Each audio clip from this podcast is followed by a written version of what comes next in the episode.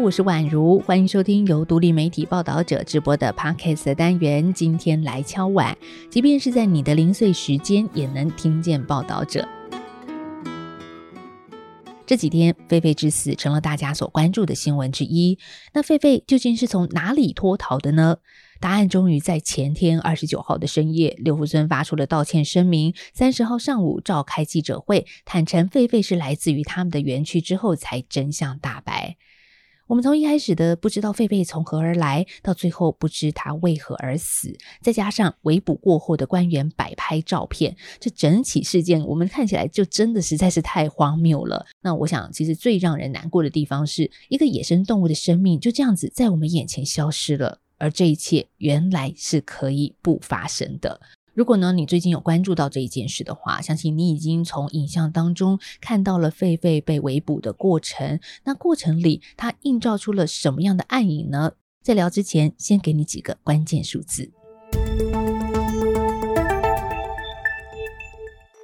被枪伤不治的是雌性东非狒狒，它体长六十公分，尾长三十五公分，体重十四公斤，身上没有植入晶片。而东非狒狒是属于保育类动物，依据《野生动物保育法》（野保法）第三十一条，持有保育类野生动物必须向地方主管机关登记备查。私人饲养则限定在野保法实施前就要饲养，而且呢不得再繁殖。如果饲养未登记保育类动物的话，将被处以一到五万元的罚款。根据林务局二零二二年的资料，目前全台湾登记饲养东非狒狒的只有两个地方，一个是台北市立动物园，另一个就是六福村。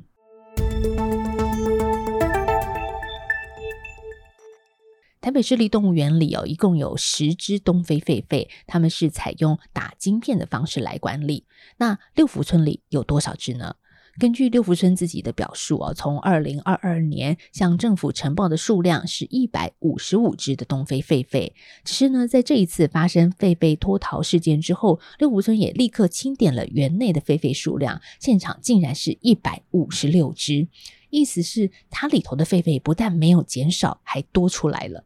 那怎么会多出来一只呢？园方当时的说法是因为第一季生了一只，统计还没有更新。还有呢，园区的灵长类是采用自然放养，所以也使得动物的清点是蛮困难的。好，话虽如此啦，但是却让很多人对六福村的管理能力也打上了问号。因为啊，如果连自家动物跑出去都不知道，那就根本谈不上后续的应变处理了。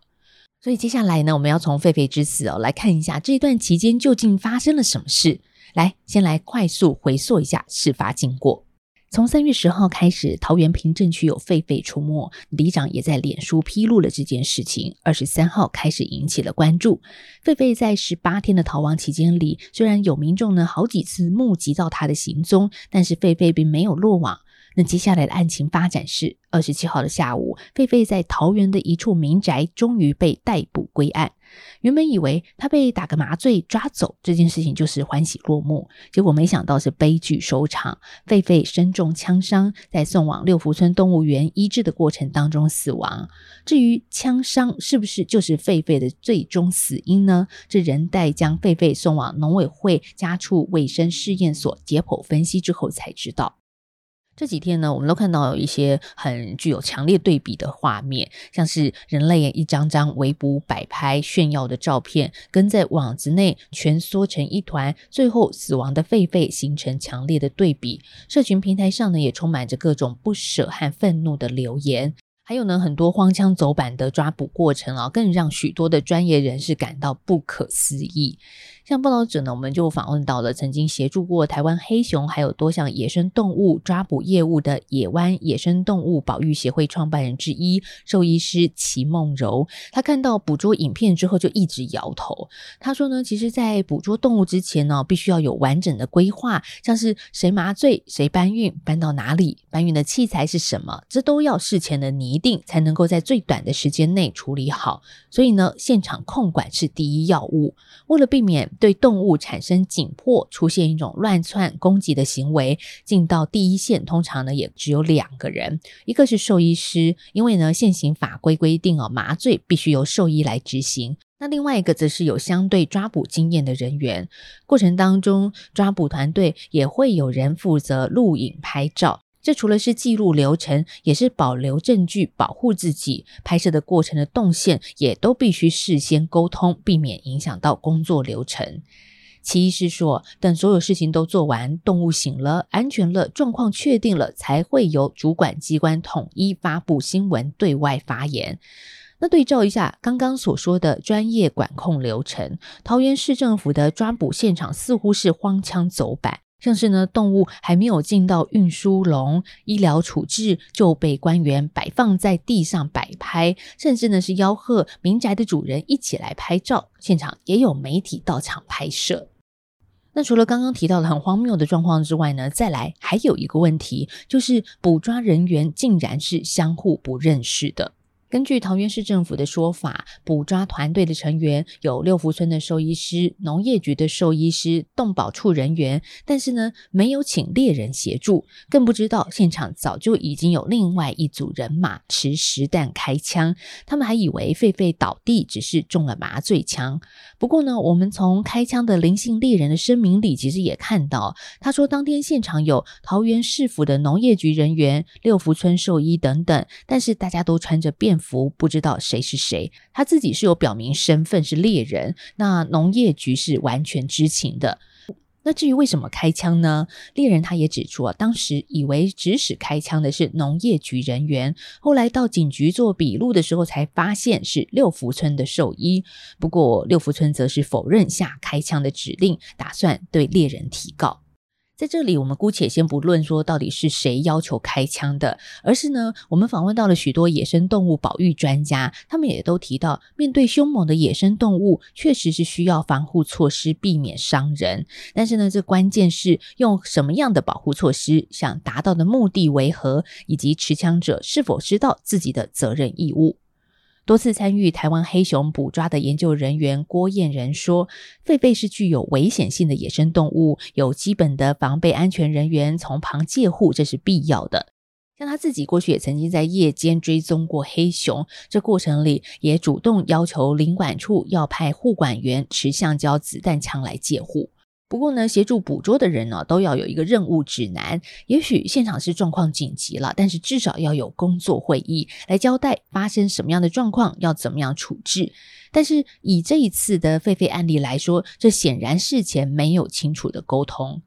我们从林姓猎人声明里看到，他当时使用的猎枪上的灯光照明的时候呢，狒狒突然吼叫，跳上了屋顶，准备往上爬，钻洞出去。但是现场人员说没有麻醉针了，要求你就开枪啦。因为呢收到了这样的指令，而且呢当时现场的人蛮多的哦，所以担心狒狒伤及到现场的工作人员和围观的民众，自己呢才在旁人的要求下击发猎枪。那接下来我们来看看法条喽。这根据《野保法》第二十一条的规定啊，保育类野生动物在紧急的情况之下，有危及公共安全或人类性命之余者，可予以猎捕或宰杀。只是呢，在这一次事件里，他开枪的用意是捕捉狒狒，或者是保护现场人员的安全，重重的疑点，其实还是需要厘清的。具备兽医师身份的屏东科技大学野生动物保育研究所副教授陈真志就认为说，其实现在呢，一直质疑为什么有猎枪，这个方向是不对的，因为这本来就是执行危险性动物捕捉的其中一个选项。现在要讨论的是中间细节怎么做会更好。确实了，在狒狒死后，不少人把矛头指向了猎人，这让我也想到了报道者在三月中所推出的一篇文章，谈到的就是国家过去长期压抑原住民的狩猎文化，让枪支跟狩猎变成了一种像是见不得光的特殊文化，而且呢，社会集体也难以合理讨论猎枪，即便原住民狩猎文化权受到宪法的保障，但是呢，却常年被污名化。这里想特别跟大家补充的是哦，最近几年啊，这林务局在部落推行狩猎自主管理计划，各地的猎人协会呢也因此成立。而这计划是什么呢？就是林务局他们从二零一七年开始，以野生动物永续利用的角度，推动生态公司、学术团队进入部落，结合原住民在地狩猎团体，在兼顾原住民既有传统文化的前提之下，回报狩猎的动物数量、种类，监测猎场野生动物的族群，建立狩猎自治自律公约，核发猎人证。好，刚刚说了这么多他们要做的事情，那目前到底执行的状况怎么样呢？我们看到资料说，目前已经有十二个地区，超过三十个部落加入其中了。那此外呢，诶，猎人也对于现在台湾清除外来种有重要的贡献哦。像这次啊，开枪的灵性猎人，他就是长期协助林务局新竹林管处移除外来入侵种埃及圣䴉的。什么是埃及圣䴉啊？我特别去查了一下资料，这是什么样的外来种呢？它是一种非常大的鸟，我看了一下它的身高资料，大概是六十五到八十九公分这么高，体重呢，一只大约是一点五公斤。它经常出现在农田、泥口河滩地或是废弃的鱼塭等等。哦，对了，要这里补充一件事情，就是埃及圣䴉它不是自己想要来台湾的，这是六福村的另一个黑记录了。早在四十年前，一九七九年，六福村引进了十五对世界恶名昭彰的外来入侵种，也就是我们刚刚提到的埃及圣䴉，却是因为管理不当而逸散到了园外，多年来繁殖将近万只，危害台湾其他的鸟类栖息，让林务局呢每年得编列数千万元来移除这些外来种。那最后呢，我们要说，除了刚刚所提到的一些指挥系统出了问题，桃园市政府对于废废倒卧之后的处理措施也充满着瑕疵。像是桃园农业局人员合力将网子里头的狒狒塞进猫狗用的运输笼，那因为笼子太小了，瘫软的狒狒推不进去，最后呢就干脆把笼子给立起来，从上而下倒入狒狒。我们还可以清楚地听到狒狒落入笼中所发出“嘣”的一声，这完全是不及格的处理方式。但是我们要问了，难道相关单位不具保育专业吗？其实呢，对于地方政府来说，这野生动物保育的业务往往是落后于猫狗动保业务和经济动物之外，它长期被边缘化之下的结果，导致了资源跟人力这都是不足的。二零二零年，报道者就曾经指出，不论是二零零二年的 SARS，或者是二零一九年肆虐全球的 COVID-19，都是由野生动物传到人类的身上，是属于人畜共同疾病。但是野生动物的重要监测者地方公职兽医却长期偏重在执行捕抓流浪猫狗。一位有着野保专业的地方农业局人员就跟我们很无奈地说：“野生动物保育就是没钱、没人，也没有关注，所以这源头就出了问题啊！怎么办呢？或许寻求外部单位协助是一条路。”像是台东县政府与林管处长期和野湾合作，已经逐渐摸索出了一套 SOP。兽医师齐梦柔就跟我们说，野生动物和关在禽舍里的经济动物捕捉操作很不一样。县府和林管处都很明白，他们缺乏专业人力，因此呢，把现场的捕捉、运送、医疗等等专业项目全部交由野湾处理。那公部门则是负责行政流程和媒体消息的发布，彼此分工，尊重各自的专业。哦，对了，如果你对野湾的工作都在做些什么有兴趣的话，也可以听听我们在二月二号所播出的《双晚出奇》这一集 Podcast，听一群专业人士如何撑起野生动物的偏向医疗故事。